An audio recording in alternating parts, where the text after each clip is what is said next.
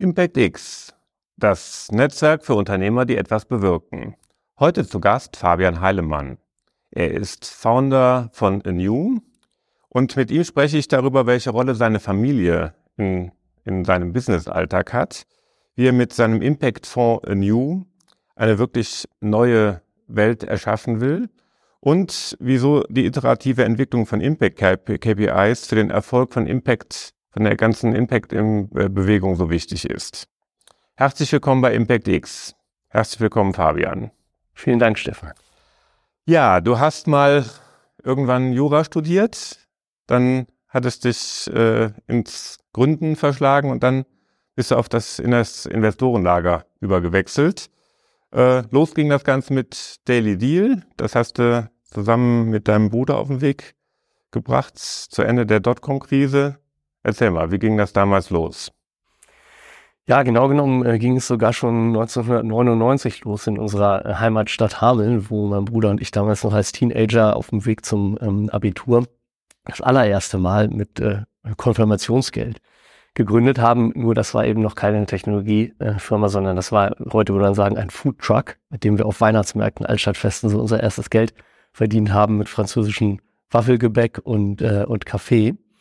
Und das hat uns aber schon damals ähm, äh, im Prinzip einen, einen Vorgeschmack darauf gegeben, was es eben bedeutet, als Unternehmer ähm, auch Upside oder uncapped Upside zu haben, aber eben auch Risiken zu tragen. Und, und ähm, im Zuge dann unserer Studien, in meinem Fall, wie du sagst, Jura, Bucerius Law School, später dann auch ähm, Promotion in Heidelberg, dazwischen viel Zeit im, im Silicon Valley, Santa Clara, Stanford und bei meinem oder eben der an der WHU war, was sicherlich auch ein gutes Sprungbrett war damals in die Berliner Digitalszene, haben wir gemerkt, dass letztlich die klassischen Berufsbilder, ob es jetzt Unternehmensberatung, Großkanzleien, Corporate-Karrieren, äh, Investmentbanking, ähm, die viele von unseren Kommilitonen verfolgt haben, dass die uns einfach nicht intrinsisch sozusagen angesprochen haben. Und so haben wir dann unseren Weg letztlich ins, äh, ich sage mal, Fulltime-Unternehmertum ab 2007, 2008 gesucht und nach zwei, drei ähm, schon relativ früh gescheiterten Gründungsversuchen, würde ich sagen, es waren gar nicht erst richtige Firmen, ähm, war dann Daily Deal ähm, ab 2009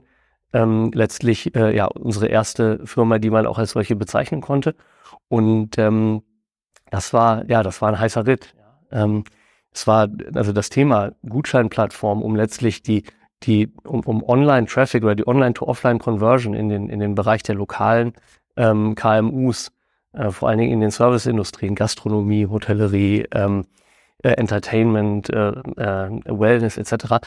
Ähm, äh, hinzubekommen. Das hatte bis dato ja niemand geknackt. Also und so richtig bis heute immer noch keiner, ne? So richtig bis heute immer noch keiner und, äh, und letztlich auch die Erwartungen, die dann die Industrie damals an Daily Deal Groupon diesen Sektor hatte, äh, haben sich auch nicht in dem Maße erfüllt. Ja?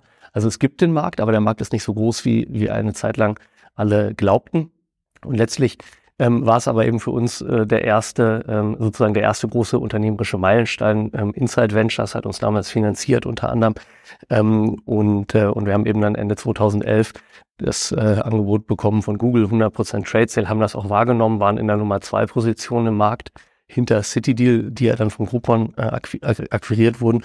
Und das Geschäftsmodell, es ist ja letztlich ein Marketplace, ähm, ist eben wahnsinnig schwer aus einer Nummer zwei Position lang nachhaltig in die Profitabilität zu bekommen. Deswegen war es in Hindsight auch der richtige Schritt mit dem Google-Verkauf. Gleichwohl. Ist ja erstmal der Traum vieler Gründer, mal sein Unternehmen an, an Larry Page zu verkaufen, ne? Ja, das war in dem Moment dann natürlich äh, wirklich, fühlte sich ein bisschen an wie ein Traum. Äh, too good to be true eigentlich, ja. Ähm, waren ja dann auch im Googleplex, haben auch tatsächlich Larry Page äh, persönlich dann getroffen.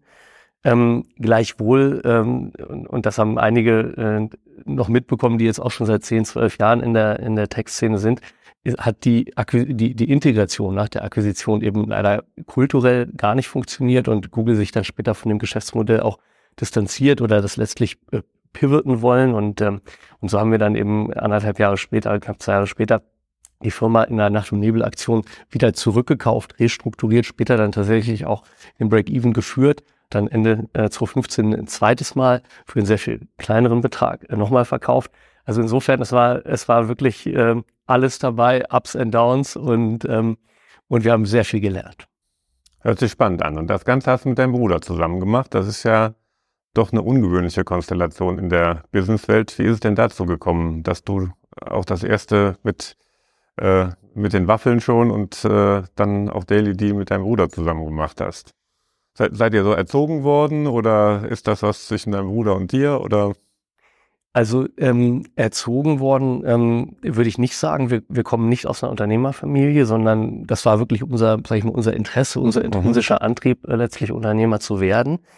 Ähm, wir hatten die ersten etwa 16 Jahre unseres Lebens eine sehr äh, ambivalente Beziehung oder schwierige Beziehung, die sich dann aber, ähm, ich war dann das erste Mal, ähm, wollte ja damals Windsurf-Profi werden als Teenager, war dann in den USA in einem, auf Hawaii in einem Sportinternat und als ich da also das erste Mal dieser Abstand sozusagen, äh, diesen Abstand hatte, dann zurückkam, das hat unsere Beziehung eigentlich sozusagen von schlecht auf sehr gut gedreht. Und so ist sie äh, im Prinzip auch bis heute ähm, geblieben. Und aus dieser erstmal dann sehr engen privaten Beziehung oder, oder sehr engen Freundschaft ist dann im, im Prinzip auch die, ähm, äh, die Geschäftsbeziehung äh, daraus hervorgegangen. Und heute ist es eigentlich beides. Es ist weiterhin eine sehr enge Freundschaft. Es ist auch eine äh, Geschäftsbeziehung, wo wir quasi crossover beteiligt sind ähm, in allem, was wir machen und auch gemacht haben in den letzten 20 Jahren. Insofern kann man sagen, vielleicht wie ein kleines Familienunternehmen erster Generation. Mhm. Hat das nur Vorteile oder hat das auch ein paar Nachteile, das so äh, es hat äh, Familienmitglied äh, zu machen?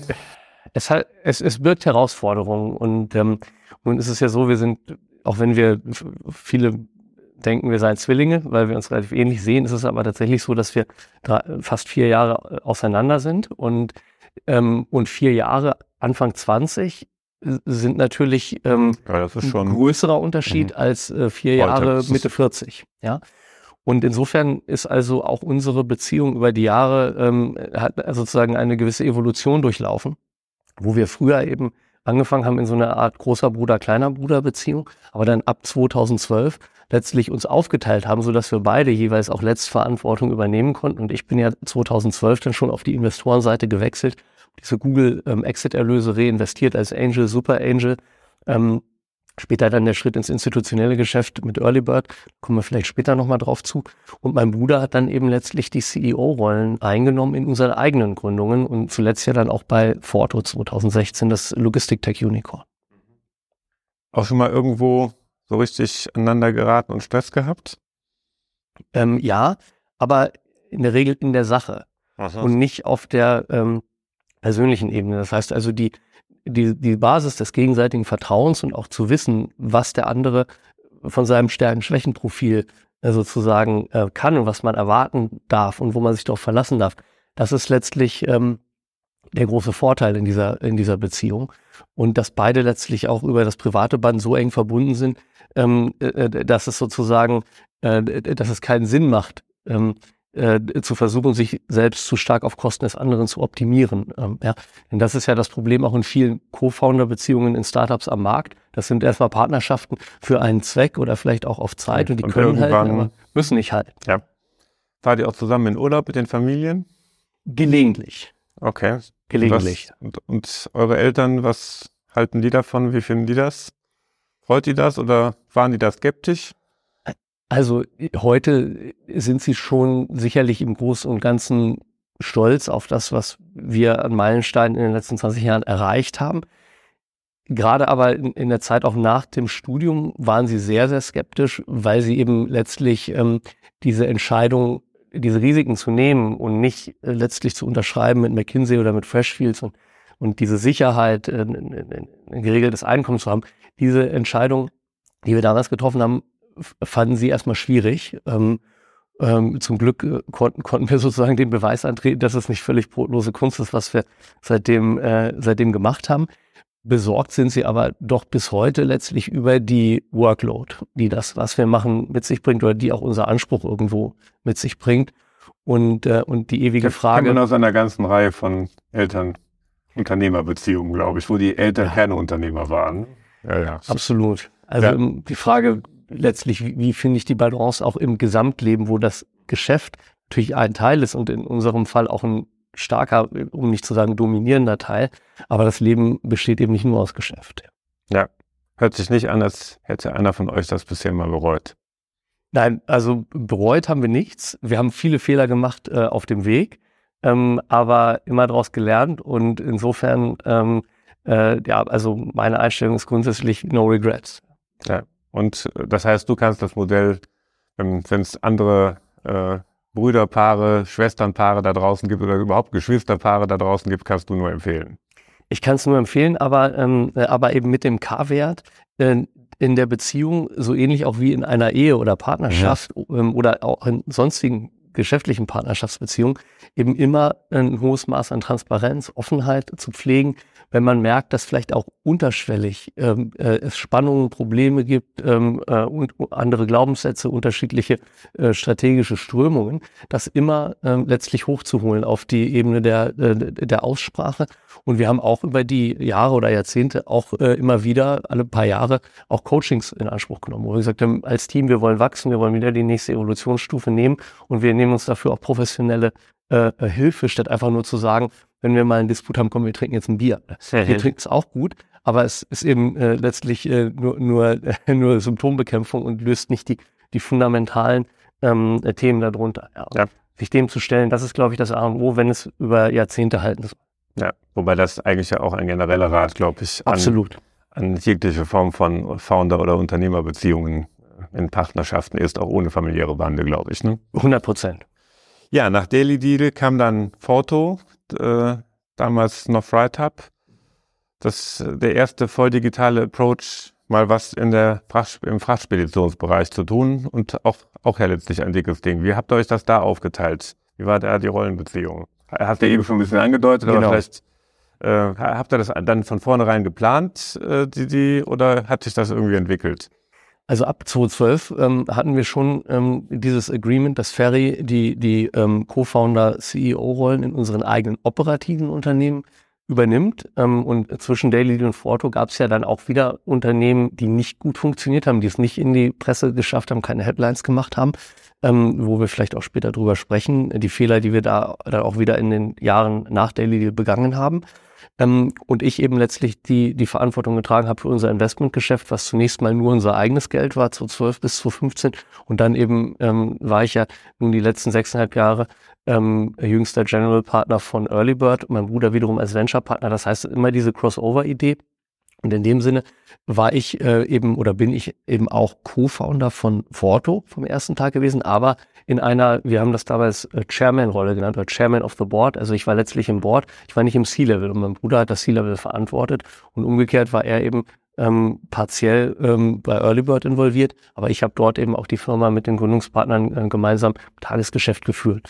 Also letztlich eine Art äh, über Kreuz, 80, 20, 90, 10 Ansatz ungefähr von der Zeitaufteilung. Und so sind wir letztlich auch gut gefahren. Das immer auch gegenseitig ähm, äh, verstärkt oder auch befruchtet hat mit vielen ähm, äh, Learnings sozusagen auch aus dem operativen Investmentgeschäft und, äh, und vice versa. Das heißt ja gerade schon Early Bird angesprochen, davor schon eigene Investments. Wenn man das ja so ein bisschen nachliest, war das ja ein Zusammenschluss und du bist nicht irgendwie dahin gekommen. Wie, wie war dann das so genau?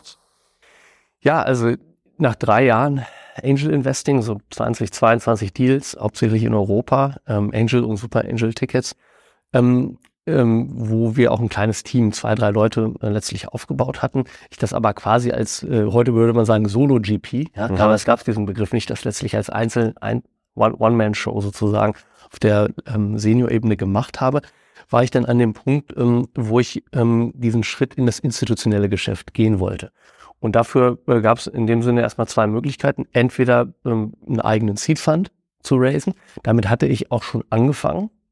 Und ähm, die zweite Möglichkeit war eben, eine Partnerschaft zu suchen mit einer etablierten Firma und dort letztlich ähm, äh, auch eine Art Next Generation Rolle einzunehmen in der, in der Generationennachfolge.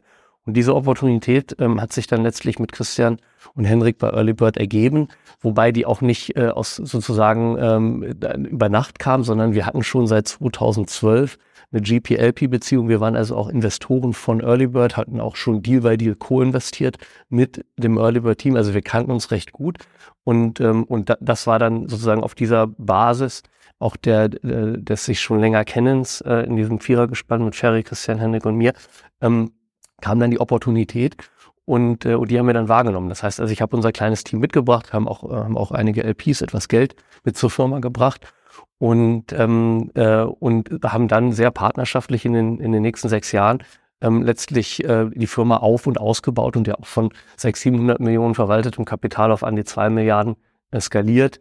Ähm, neue Fundstreams wie den, den äh, X-Fund, ähm, äh, auch den Growth Opportunities Fund ähm, dann an den Start gebracht, äh, neue Practice Groups, ähm, Logistik, Mobilität zum Beispiel, aber eben auch dann Climate Tech, was ich mit äh, Paul Klemm äh, ab 2019 aufgebaut habe, ähm, der heute auch Partner ist bei Earlybird und die Climate Tech Practice sehr erfolgreich weiterführt, ähm, haben wir also die Firma äh, letztlich dann weiterentwickelt und ich muss sagen, wenn ich jetzt heute drauf schaue, würde ich sagen, steht sie besser da denn je. Ja.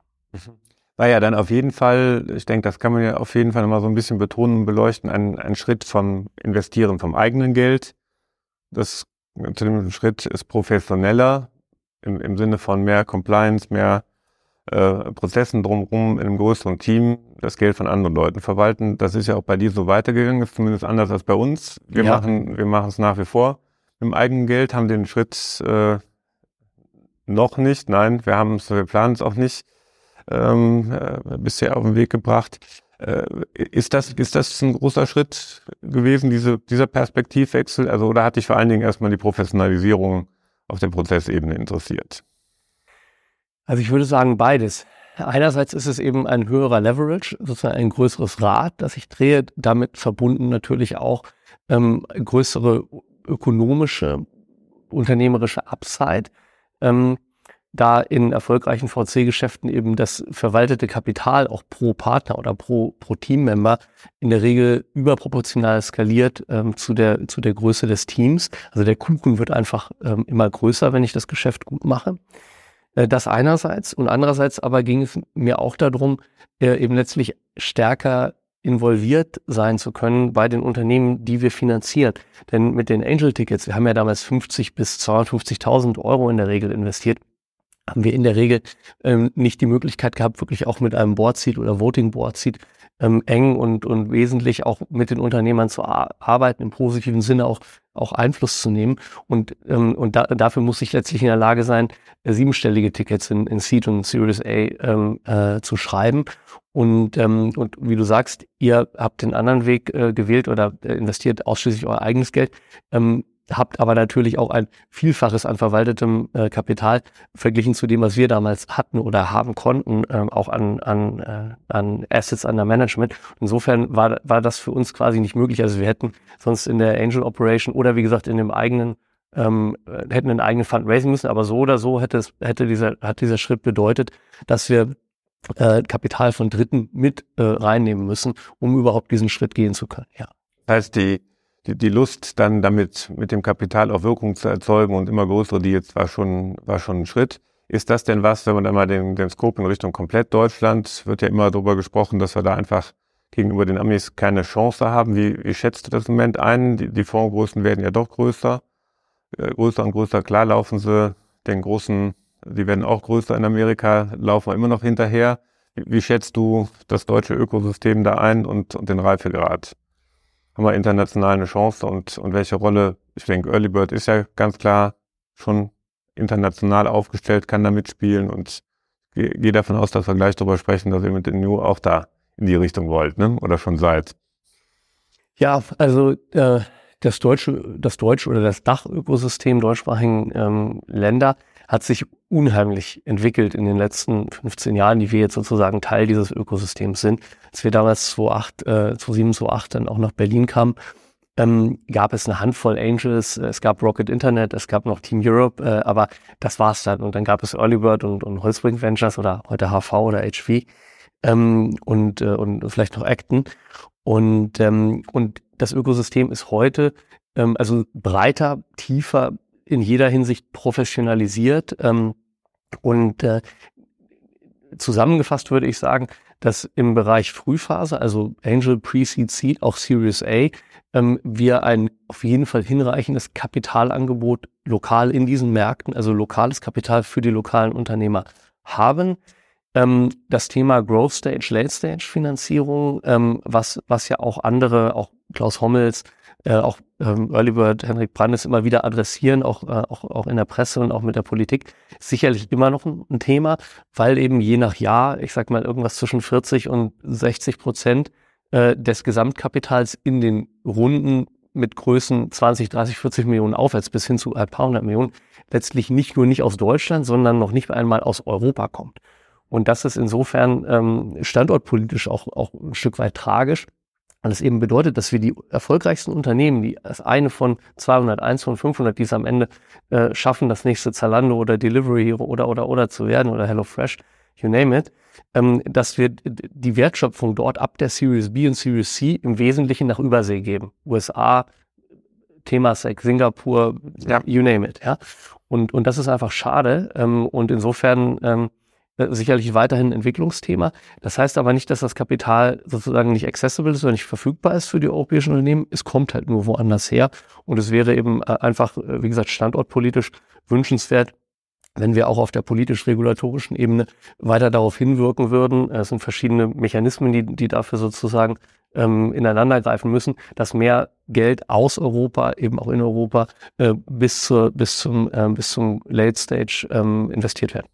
Und wahrscheinlich ja auch, dass er dann doch mal irgendwie erfolgreiche Börsengänge sehen von, von Unternehmen, die den Anspruch haben, dass man das Unternehmen weiterführt, dass man sich mal einfach dann doch wieder an ein amerikanisches Unternehmen verkauft, äh, die die Eigenständigkeit beibehält. Ich denke, das ist ja auch ein, wichtig für Europa, damit wir da überhaupt mal eine Chance haben. Ja, sehr wichtig. Und das ist, glaube ich, auch ein, etwas, was sich entwickelt hat. Also vor 10, 15 Jahren war die Idee eigentlich von den meisten Unternehmern, dass der Erfolg darin besteht, das Unternehmen zu verkaufen, letztlich einen Exit zu machen, vielleicht dann noch zu integrieren, ähm, ein, zwei, drei Jahre dabei zu sein, Cash äh, letztlich privat hinter die Firewall zu bringen und dann weiterzusehen. Manche haben retired, andere haben wieder gegründet, dritte mhm. sind Investoren geworden, das ganze Spektrum. Heute sehen wir schon einen, einen, höhere, einen höheren Anteil von Gründern, die mit der Idee gründen, letztlich ein, ein langfristig unabhängiges Unternehmen, was ich eben nicht verkaufe an einen Strategen ähm, oder Finanzinvestor, sondern äh, was ich versuche, so groß zu machen, so auch finanziell von seinem Geschäftsmodell nachhaltig zu machen, dass es eben an die Börse gehen kann und ich trotzdem ein inhabergeführtes ähm, in, in, im Management und auch eben im Cap-Table weiterhin ähm, signifikant äh, Inhaber ähm, ähm, äh, besessenes ähm, Unternehmen äh, bauen kann. Und das ist letztlich auch, ähm, auch die Warte oder das ist auch der Blickwinkel, den wir mit Nu einnehmen. Wir, ähm, in, wir haben einen sehr, sehr langfristigen Blick auf die Dinge. Ähm, wir versuchen äh, auch nur die großen Wetten letztlich einzugehen von den adressierbaren Märkten, auch von der Wertschöpfungstiefe, äh, mit dem Ziel, ähm, eben Firmen ähm, äh, zu finanzieren, auch schon in der Frühphase, die in, in sechs, acht, zehn Jahren wenn mal ihre in ihren Kategorien ähm, letztlich ähm, äh, Category Defining ähm, äh, werden können. Ähm, und wir, wir, wir finanzieren nicht Unternehmen, um damit schnelle Trade Sales zu machen, auch wenn das von der IAA-Seite rein aus, aus der finanziellen Performance heraus hier und da ähm, attraktiv sein kann. Ja. Bevor wir bei New einsteigen, möchtest du noch ein bisschen was zum Thema Founders Pledge und Leaders for Climate Action sagen? Das sind ja nochmal eine Initiative, wo du dich angeschlossen hast, eine, die du selber mit auf den Weg gebracht hast. Ähm, ja, sehr gerne. Der Pfad in die Impact-Welt. Genau, genau. Wir haben gesprochen über unser Angel Investing, Heilemann Ventures, damals später dann Earlybird, absolut. Letztlich der dritte große, die dritte Säule der, der gemeinsamen Aktivitäten von meinem Bruder Ferry und mir. Ähm, aber erst über die letzten fünf Jahre, nicht über die letzten zehn oder zwanzig Jahre, ähm, äh, ist letztlich der Bereich, ich würde es mal Climate und Impact Activism äh, zusammenfassen. Und, und das äh, ja, äh, ist für uns heute prägend. Ähm, äh, die Frage, wie wir eben auch unsere, unser äh, Know-how, unsere Assets, auch finanziellen Assets, aber auch immateriellen Assets einsetzen können, um letztlich einen ähm, positiven Veränderungsbeitrag in, in Bezug auch äh, letztlich auf die systemische Ebene und die Frage, wie entwickelt sich eigentlich der Kapitalismus weiter von einem harten, kurzfristig gedachten Finanzkapitalismus, den wir ja nun 250 Jahre praktiziert haben und der äh, letztlich Externalitäten ähm, äh, gerne ähm, nicht eingepreist hat oder froh war, wenn er die nicht einpreisen konnte und letztlich Externalitäten sozialisieren konnte mit der Umwelt oder mit, mit schwächeren Teilen der Weltbevölkerung ähm, und die, die Gewinne daraus privatisiert hat, die können wir äh, letztlich einen Beitrag leisten zu einer systemischen Weiterentwicklung dahingehend, ähm, dass wir ähm, eben ähm, nicht mehr von einem reinen Finanzkapitalismus, sondern von einem Stakeholder- oder Impact-Kapitalismus am Ende sprechen können, der sozusagen eine Vollkostenrechnung tatsächlich macht und der, ähm, der sämtliche Auswirkungen, positive wie negative, einpreist, äh, auch ökonomisch, finanziell einpreist. Ähm, das ist am Ende das, was uns, oder das ist die Erkenntnis, die, ähm, äh, die sich bei uns durchgesetzt hat und, und darauf wollen wir mit unserem Handel einzahlen. Und die letzten fünf Jahre haben wir das vor allen Dingen im Non-Profit-Bereich gemacht, wie du sagst. Wir haben einen TED-Talk gegeben zum Thema Climate Action für Unternehmer. Äh, mein Bruder hat ein Buch geschrieben zu dem Thema, ein Manual, also richtig einen operativen Guide für, für Unternehmer und Manager. Ähm, wir haben ähm, äh, David Goldberg und der Founders Pledge Organisation als Ambassadors geholfen, hier vor allen Dingen im, im deutschen Ökosystem auf Fuß zu fassen. Ähm, wir haben mit Leaders for Climate Action eine eigene ähm, Non-Profit-Organisation gegründet, der sich mittlerweile 1300 Unternehmen angeschlossen haben. Und die letztlich die Frameworks, die wir entwickelt haben für die Messung, aber eben auch für das Heruntermanagen ähm, äh, operativ ähm, des eigenen Carbon Footprints, ähm, äh, die diese Frameworks äh, free of charge ähm, anwenden und letztlich ihr Residual-Footprint dann auch mit qualitativ hochwertigen Credits kompensieren diese ganzen Non-Profit-Aktivitäten haben letztlich ähm, bei uns dazu geführt, dass wir am Ende des Tages ähm, gesagt haben, ähm, es ist super, wir sind dankbar für den Erfolg mit Forto, wir sind dankbar für den Erfolg mit Earlybird, aber beide Unternehmen sind letztlich sozusagen nicht Artikel 9, sondern beide, beide Unternehmen sind primär ähm, von ihrer DNA, auch von, von ihren Shareholdern, Stakeholdern, primär finanziell getrieben. Und wir wollen letztlich diese beiden Welten, ähm, Impact-Aktivismus und ähm, und ähm, Financial Returns. Wir wollen diese beiden Welten zusammenbringen. Wir wollen quasi nicht mehr in Silos leben, wo wir hier äh, Geld verdienen, das wir dann umnutzen und, und, und spenden und in Charity ja. stecken. Und, und die Synthese aus diesen beiden Welten ist letztlich ANU als äh, Artikel 9 Impact Technologie Fund. Habe ich noch, noch eine kurze Frage dann doch zu Leaders for Climate Action. Noch ein Aspekt äh, außerhalb der Impact-Welt ist ja auch ein Community-Konzept. Das heißt, du hast gerade äh, mehrfach schon auf das Besondere der Impact-Welt, an äh, ähm, Veränderungen im, im, kapitalistischen System äh, darauf hingewiesen, trotzdem ja absolute Gewinnerzielungsabsicht, obwohl ich External Externalitäten versuche mit einzupreisen. Ähm, so, und das ist ja schon was, was euch am Herzen liegt, äh, dass, dass das eben, dass ihr das nicht nur als mit, mit New als Investmentvehikel macht, äh, sondern dass, dass er dafür auch Communities bildet, mit denen man das nach vorne bringt. Und so verstehe ich ja zumindest auch äh, Leaders for Climate Action und wie ihr äh, im Moment aktiv seid. Das heißt, Community Building ist dann schon auch was, was ihr nach wie vor noch aktiv weitermachen wollt. Ja, absolut. Insofern ist Leaders for Climate Action auch wirklich, muss man sagen, neben dem im engeren Sinne dem Climate Action Aspekt in den Unternehmen. Und später haben wir ja dann auch die, die ähm, äh, VC oder Venture Capital Practice für Leaders for Climate Action ähm, auf den Weg gebracht, wo wir die VCs eben auch als Multiplikatoren mhm. in ihre eigenen Portfolien ähm, nochmal einsetzen, mit, mit, auch mit rechtsverbindlicher Language, die Klimaklausel, die wir versuchen dort in die Beteiligungsverträge reinzubringen. Also wir haben immer weiter dann auch den nächsten Multiplikationseffekt gesucht und gefunden bei Leaders for Climate Action. Mein Bruder, der an der Ostküste in den USA wohnt, äh, dort für Anu auch unsere US-Investments verantwortet, der macht jetzt ähm, im nächsten Jahr vielleicht auch dieses Jahr noch den, äh, den US-Chapter auf. Wir haben auch schon Australien-Chapter. Also Leaders for Climate Action ist wirklich eine, eine globale äh, eine globale ähm, äh, äh, Ausbreitung gefunden und ist eine ganz tolle und inspirierende Community letztlich von Unternehmern, äh, die aber eben climate conscious sind und, und die diesen, diesen, die diesen dualistischen Blick auf ihr eigenes Handeln auch haben. Und dieser Aspekt von Community Building oder auch Kollaboration, den haben wir auch in die Anu DNA mit reingebracht haben also beispielsweise eine sogenannte Resource Section auf unserer Website, wo wir viele unserer eigenen Frameworks, die wir zum Beispiel in der Impact oder in der ESG Due Diligence, aber auch im Portfolio Management einsetzen, ähm, äh, Open Source gestellt haben. Und allein, also da, das Herzstück äh, letztlich dieser Dokumente ist das Impact Framework. Das sind um die 20 Seiten, wo wir unsere Methodologie auch äh, teilen.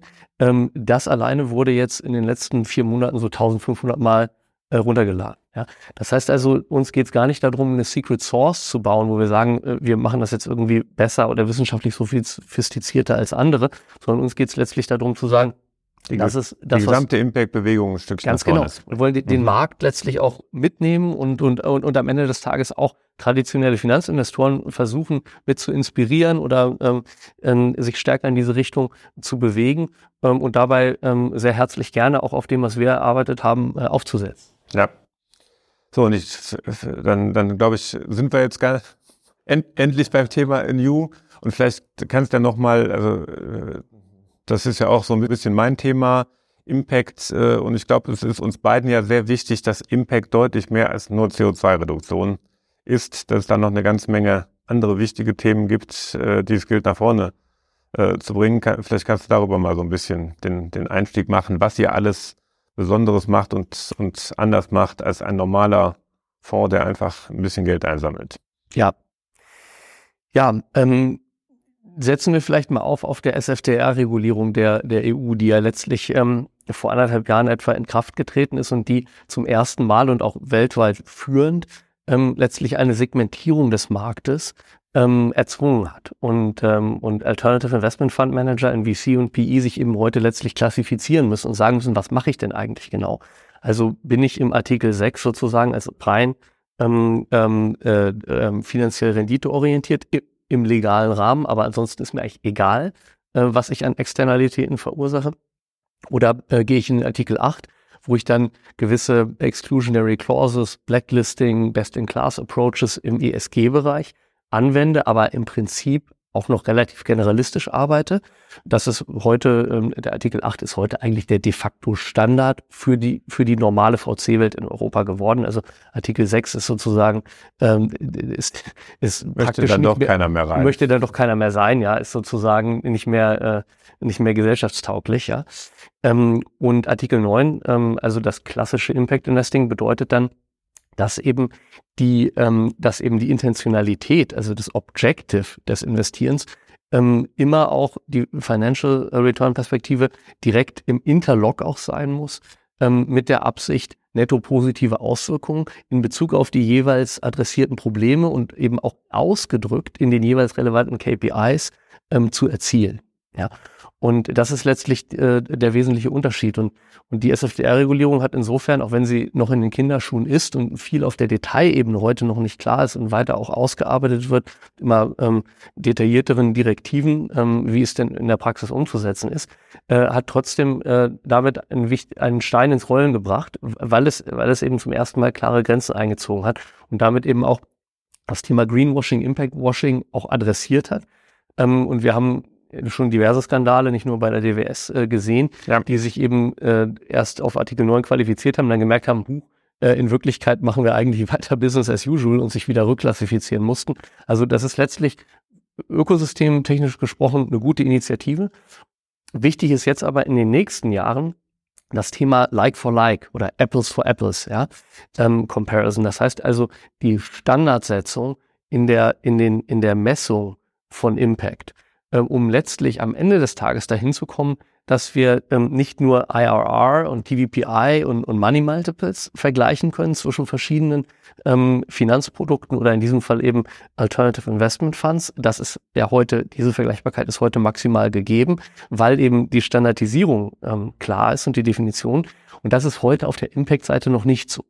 Der Artikel 9 gibt zwar bestimmte Richtlinien vor, aber äh, sagt beispielsweise nicht, ähm, wie tief ich gehen muss und ob ich beispielsweise am Ende Lifecycle Analysis wirklich äh, auf, auf äh, die, die gesamte sozusagen den Cradle-to-Cradle-Approach eines Hardware-Produktes fahren muss oder nicht, ja, äh, sondern sie sagt im, im, im Wesentlichen erstmal nur Intention, Interlock von Impact und Commercial Success und das muss netto positiv sein.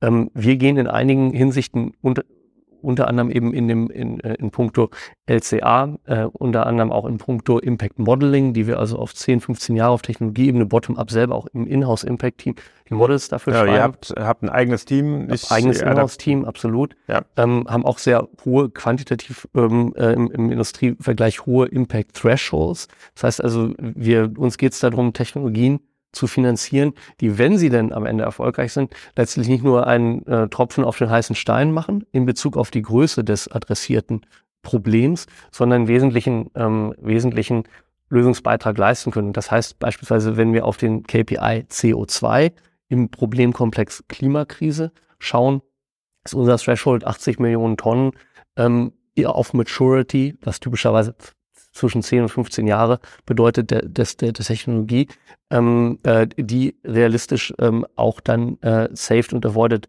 werden können. Ja, wenn das jetzt nur 5 Millionen im, im Best Case sind, dann würden wir nicht finanzieren, weil wir sagen, es ist sicherlich auch ein, ein Mosaikstein, ähm, im, äh, aber, aber es ist sozusagen zu, zu wenig, wenig signifikant. Ja. ja. Und all diese Themen am Ende, also dahin zu kommen, ähm, dass ich genauso wie ich IFRS oder US GAAP habe, ähm, mit ganz klaren ähm, Bilanzierungsregeln.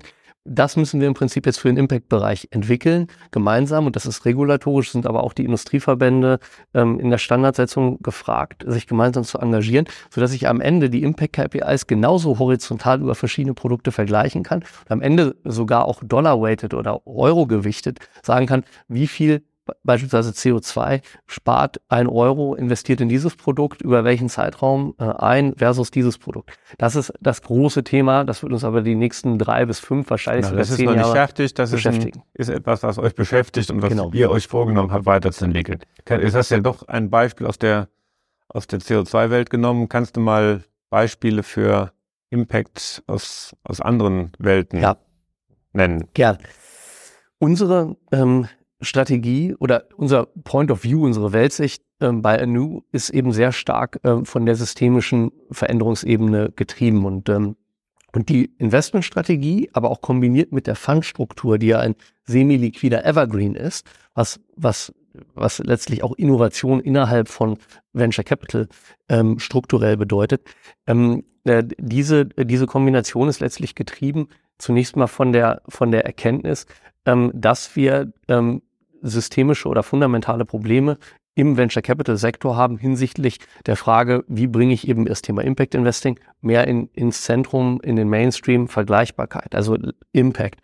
Ähm, das zweite Thema ähm, ist Stakeholder Alignment. Wie kann ich also wirklich langfristige Partnerschaften, die nicht durch diese ähm, letztlich willkürlich ähm, äh, äh, gewählte Zehn-Jahres-Grenze von der Vorlaufzeit ähm, begrenzt sind oder auch gestört werden in dem, äh, ja, wie kann ich wirkliche äh, langfristige Partnerschaften mit dem Unternehmer von der Seed-Phase bis auch Jahre äh, nach dem IPO, wenn das Momentum weiterhin da ist, wie kann ich ähm, solche langfristigen Partnerschaften aus einer Fondsstruktur äh, bauen?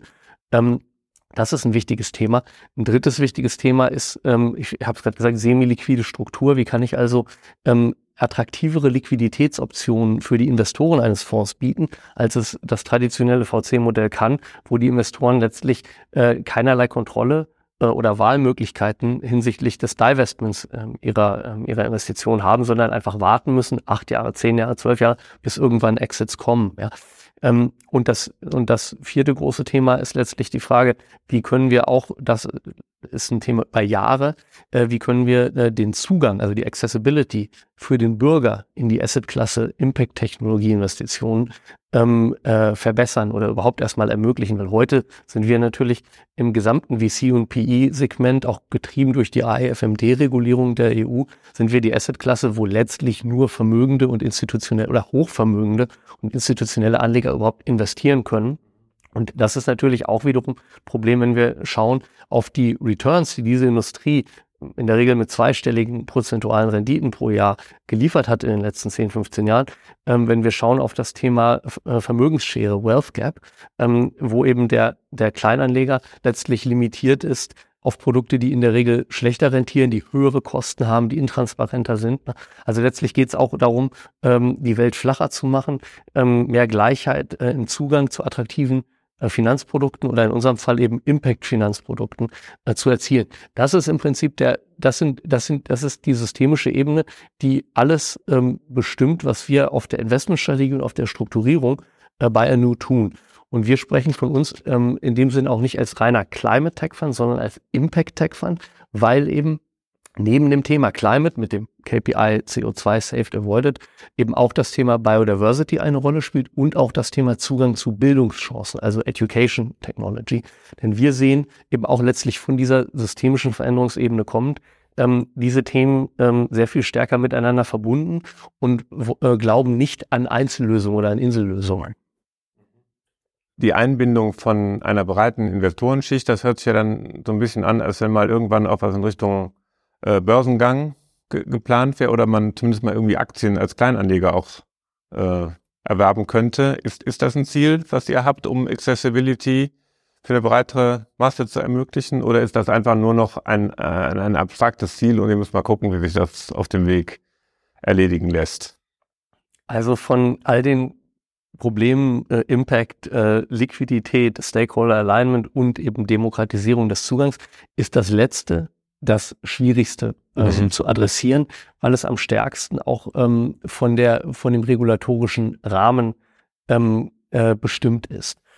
Und es ist für uns ein, ähm, ein wesentliches Anliegen, dass in unserem also 30 Jahre Roadmap ähm, äh, bei Anu ist ein wesentliches Anliegen, ähm, dort auch einen ähm, Lösungsbeitrag auch strukturell so zu leisten, dass er wiederum vielleicht auch von anderen adaptiert werden kann. Ähm, aber es ist kein Thema, was in den nächsten äh, ein, zwei, drei Jahren gelöst werden wird, weil es, wie gesagt, auch regulatorische Interdependenzen hat.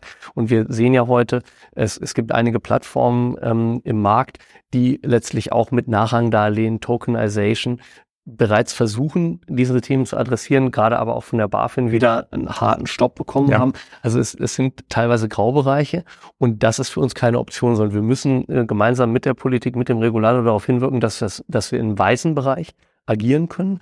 Und dann, ähm, du hast es angesprochen, ähm, gibt es natürlich die Möglichkeit, das im privaten Kapitalmarkt zu tun. Es gibt auch die Möglichkeit, äh, wir, wir sehen beispielsweise Draper Esprit oder heute Molten als Listed VC in den ähm, äh, mit, mit auch äh, nördlich einer Milliarde ähm, AUM äh, in UK. Ja, äh, gibt viele andere Beispiele dafür. Auch Euraseo beispielsweise aus Frankreich geht in diese Richtung. Ja, ähm, also es gibt die Möglichkeit, das im privaten, aber auch im, im, im Public oder Listed Bereich zu tun. Es gibt gute Gründe dafür und dagegen. Ähm, äh, ich, ich würde sagen, we cross the bridge when we get to the river. Das heißt, wir haben sehr äh, konkrete ähm, äh, Erwägungen äh, zu den verschiedenen Formen, aber äh, die Entscheidung und auch deren, ähm, deren Umsetzung wie wir am Ende äh, vorgehen, wird sich noch einige Zeit ziehen. Insofern möchte ich für heute einfach nur äh, die Nachricht platziert haben. Es ist uns ein Anliegen, weil es eben auch sozialpolitisch äh, wichtig ist für uns und gesellschaftspolitisch wichtig ist, da einen Beitrag zu leisten. Aber diese Lösung, wie gesagt, ist komplex äh, und wird lange, wird lange brauchen. Jetzt haben wir ein paar Mal ESG als Vorstufe so ein bisschen angesprochen von Impact. Das war ja auch lange Zeit eigentlich die Lösung oder die, die Kommunikationsart, wie man es aufgebaut hat. Hauptsache, die Leute fangen schon mal mit dem Thema ESG an, um auf den Weg zu kommen. Wenn man dann allerdings sieht, was da an Regulatorik drin ist und wie man sich da verstricken kann, wir waren eben schon mal bei dem Thema Greenwashing und, und den Themen, dann sieht man ja, dass du less harm plus Regulatorik und neue Bürokratie in der Regel eher zu Monstern und äh, nicht optimalen Lösungen finden, weswegen es ja so interessant ist, dass man in der Impact-Welt es ja über Kennzahlensysteme und einem Reporting Finanzlike machen möchte, was ja eher ein, ein Angebot ist und noch keine Verpflichtung. Hast du eine Befürchtung, dass, äh, dass diese Impact-Welt aufgefressen wird, dann vielleicht auch mal irgendwann von Regulatorik, weil es Leute vielleicht so gut meinen und äh, ja, äh, damit die, die Impact-Welt in, in, in diesen Strudel, in diesen ESG-Strudel, sage ich mal, reinziehen? Ja, ich hoffe, das bleibt uns erspart. Ähm, ich, ich sehe es aber eben auch als eine Pflicht letztlich der Akteure in unserer Industrie, also der Artikel 9 Player in Venture Capital, in, in PI, ähm, mit der Politik Hand in Hand zu arbeiten und, und letztlich auch selber ähm, äh, Input als Praktiker zu geben, was ist, was ist sinnvoll, was ist auch praktikabel. Es geht ja immer auch um die Frage Datengrundlage. Am Ende des Tages müssen wir ja Daten von der Portfolioebene erheben. Und beispielsweise eine Seed Stage Company äh, die ein Team von zehn äh, Personen hat, hat eben keinen äh, Chief Impact Officer und hat auch nicht die Datengrundlage wie eine Series D Company, die dann 500 oder 1000 Personen im Team hat und dediziert dafür äh, auch Ressourcen hat. Und all diese Nuancen, ähm, auch in der, in der Reife, in der Datenverfügbarkeit auf der Ebene der underlying Assets, ähm, sich äh, dort letztlich ähm, ähm, äh, Frameworks zu geben, die auch in der Praxis dann umsetzbar sind. Das ist wichtig und, und dafür geben wir ja auch selber, äh, wie gesagt, Input. Äh, diesen Prozess sollten wir aktiv mitgestalten.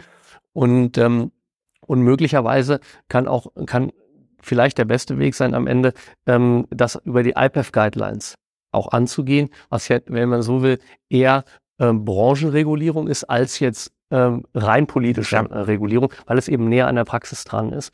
Und ähm, ja, und dazu wollen wir, wie gesagt, auch einen, sicherlich einen Beitrag leisten, ja. Kannst du ein bisschen noch was zu den Größenordnungen sagen? Wie viel, es ist ja ein Evergreen Fund, das heißt, äh, es gibt nicht so ein klassisches First Closing, Second Closing und äh, ein, ein Final Size. Äh, was sind aktuelle Kennzahlen? Wo wollt ihr hin? Ja, also wir haben vor wenigen Monaten äh, den New Fund äh, mit einem 100 Millionen First Closing gelauncht. Und aus der semi-liquiden Evergreen-Struktur können wir jedes Jahr weitere Closings halten. Das tun wir auch. Und unser, ich sag mal, unser nächstes Etappenziel ähm, ist zunächst mal bis 2027, 2028 ähm, äh, diesen Fund in Richtung einer halben Milliarde Assets under Management weiterzuentwickeln und dann auch den Schritt ähm, über die ähm, über die Frühphase, was heute unser Fokus ist, hinaus zu machen äh, und zusätzlich auch im Growth Stage Bereich aktiver zu investieren. Das tun wir heute schon als Follower teilweise, aber wollen wir eines Tages ähm, eben auch äh, stärker federführend.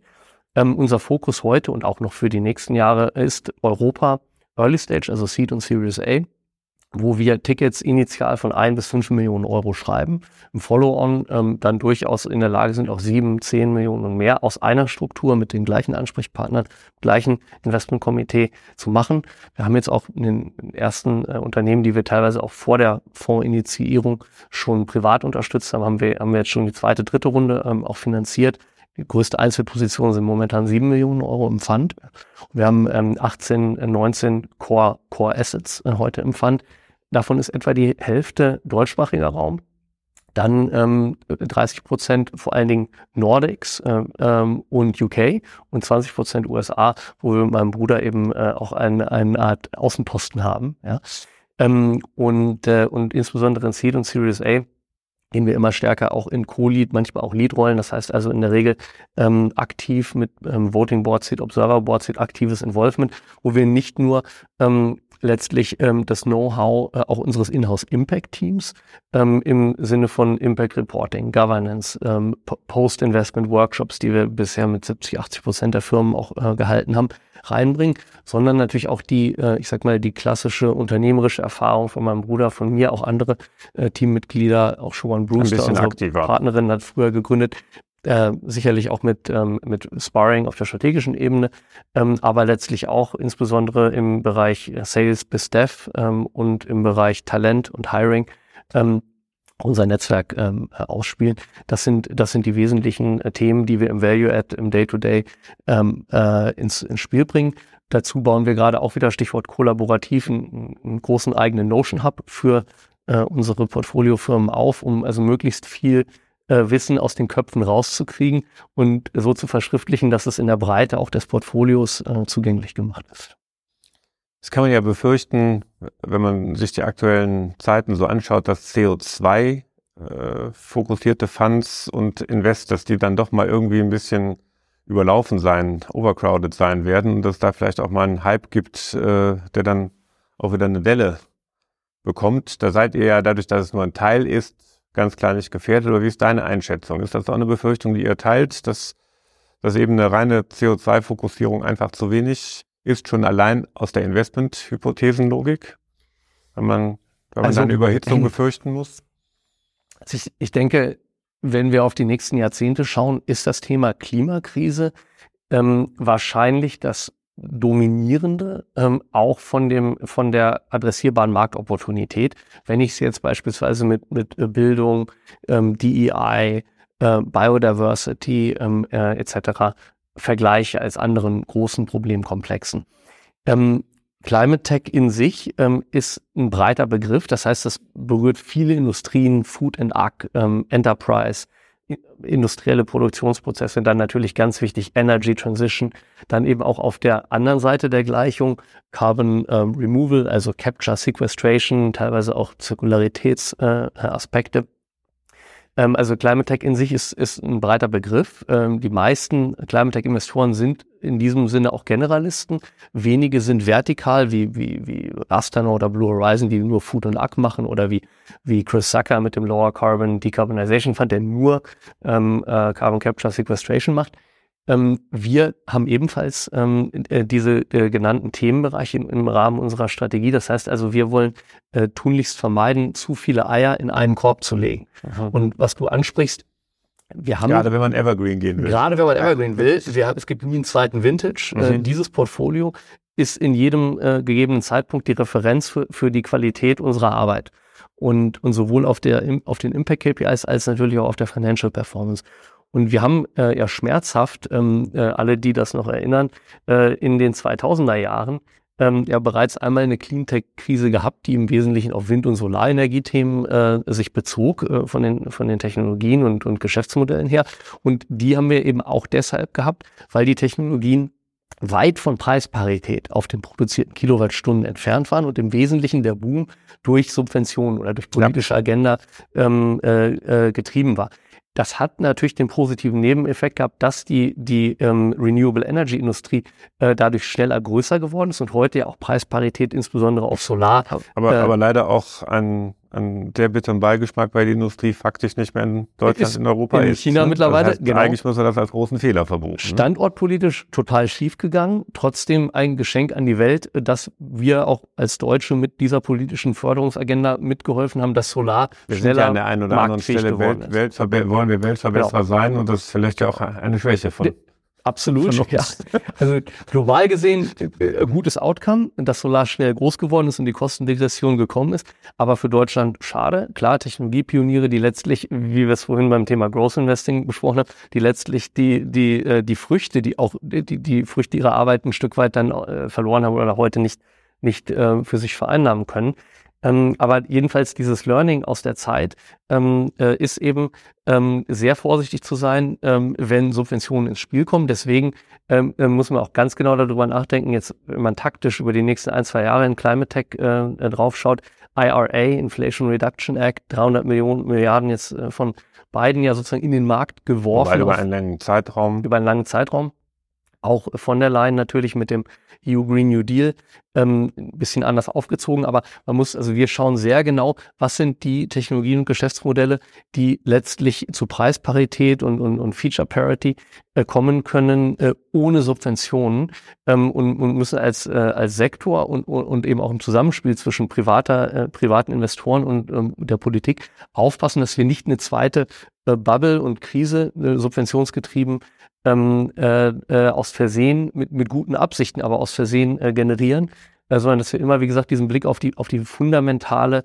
äh, Viability der Technologien und der Geschäftsmodelle darunter behalten. Wenn die gegeben ist, dann ist es auch okay, dann ist es, macht es auch Sinn, die Entwicklung zu akzelerieren durch eine politische Agenda. Aber die politische Agenda darf niemals die äh, äh sozusagen fundamentale Schwächen in Technologie oder Geschäftsmodell überdecken. Dann, denn dann bin ich set up for failure. Vielleicht machen wir da einfach mal einen Punkt, weil ich habe so den Eindruck, wir beide wir können, können einfach, können einfach weiter darüber reden, weil es einfach so viele äh, interessante Bereiche gibt. Äh, zum Schluss stelle ich ja immer so ein paar Standardfragen, die ich jedem Gast äh, stelle. Vielleicht machen wir da einfach mal mit weiter und runden das ab. Einverstanden? Ja, gern. okay, was ist denn dein nächster großer Schritt, den du erreichen willst? Ja, ich habe es ein bisschen anklingen lassen. Mein hundertprozentiger Fokus ist letztlich Anu. Und, ähm, und das ist das Thema für mich. Ich bin jetzt 40 für die nächsten Jahrzehnte meines Lebens als und zwar in dieser Synthese als Unternehmer, als Investor, aber eben auch als Impact Activist. Alles das, was, was mir wichtig ist, kann ich realisieren im Rahmen dieser Strategie und im, im Rahmen dieses Da kommt direkt die, die, die, zweite Frage hinterher, wohin willst du deine Organisation in den nächsten drei Jahren bringen? Ich denke, da haben wir eben ja schon eine ganze Menge zugehört, aber ja, uns geht es äh, auf die nächsten Jahrzehnte gesehen eben letztlich darum, Milliarden an Kapital von verschiedenen Stakeholdergruppen in den Bereich High-Performance-Impact-Technologien zu kanalisieren.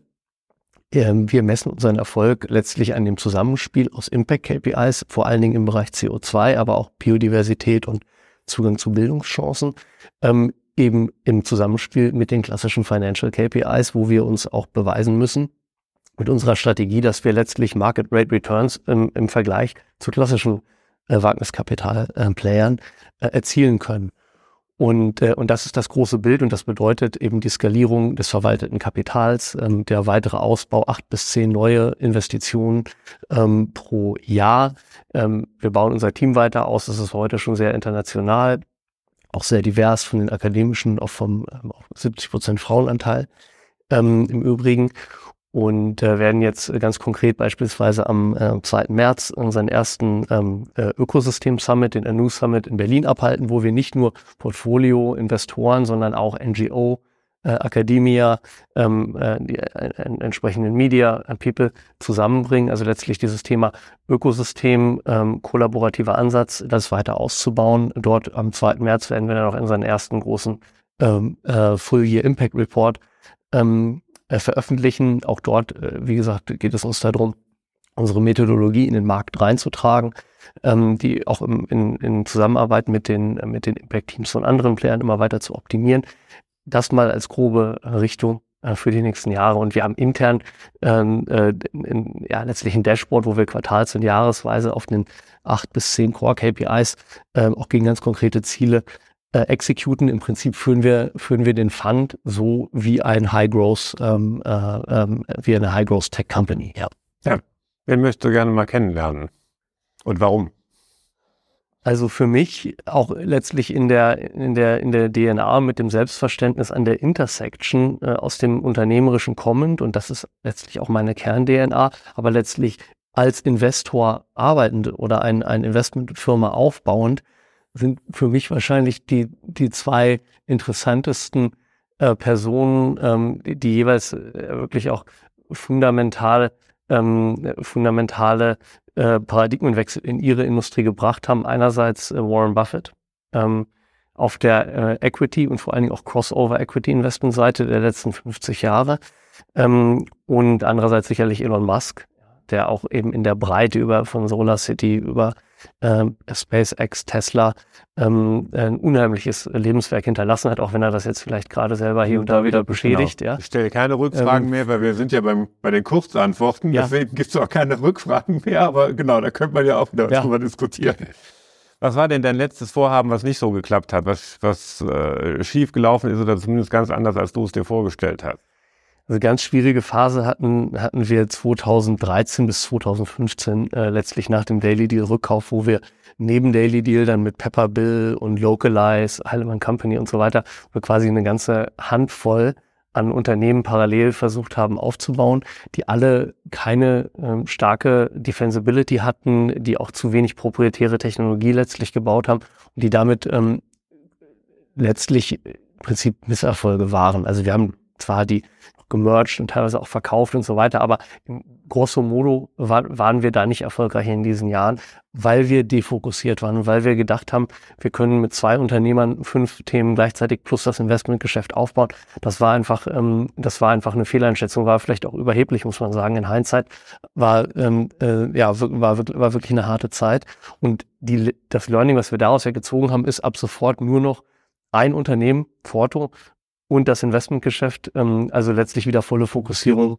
Das ist, und, ist meine nächste Frage, genau. Was hast du daraus gelernt? Aber genau das. Also am Ende Fokus, Fokus, Fokus und auch für mich jetzt die letzten fünf, sechs Jahre waren dann schon sehr viel fokussierter, klar, ähm, mit Early Bird als meinem Hauptthema, aber letztlich auch noch mit Forto und natürlich auch mit Leaders for Climate Action ähm, und unserer privaten Investitionen doch wieder ein ganz schöner Stretch. Und deswegen bin ich jetzt heute auch so froh, äh, dass ich wirklich 100 Prozent auf Anu fokussiert bin und diese ähm, letztlich diese äh, mein die ein äh, die Einengung letztlich meines meines äh, Aktionsradiuses oder die Konzentration auf dieses eine Unternehmen gibt mir letztlich viel mehr Ruhe, äh, viel mehr Klarheit. Ähm, äh, das ist, äh, also es ist mir eine Freude, muss ich sagen, und äh, dass ich in diesem Setup heute arbeiten kann.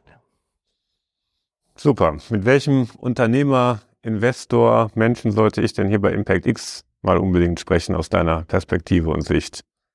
Also du hast ja schon sehr viele spannende Personen, auch Persönlichkeiten hier interviewt, ähm, wie ich gesehen habe. Ähm, mein Vorschlag wäre Timo Recker. Äh, Timo ist ein deutscher Unternehmer, ähm, der äh, einer der Pioniere auch im Bereich Alternative Protein schon über viele Jahre in Deutschland war, auch schon mit einem erfolgreichen Exit, dessen Familie witzigerweise aus dem Bereich fleischverarbeitende Industrie kommt und der eben heute ähm, ein, ein sehr, sehr starkes paneuropäisches Team mit offiziellem Sitz in Singapur äh, zusammengestellt hat. Äh, Next Gen Foods heißt die Company. Tindel ist das Flagship-Produkt. Wir sind, Disclaimer, auch seine Investoren. Ähm, und der letztlich äh, im Bereich äh, Plant-Based ähm, äh, Proteins ähm, äh, unterwegs ist. Und für mich eine, ja, eine wirklich spannende äh, Unternehmerpersönlichkeit.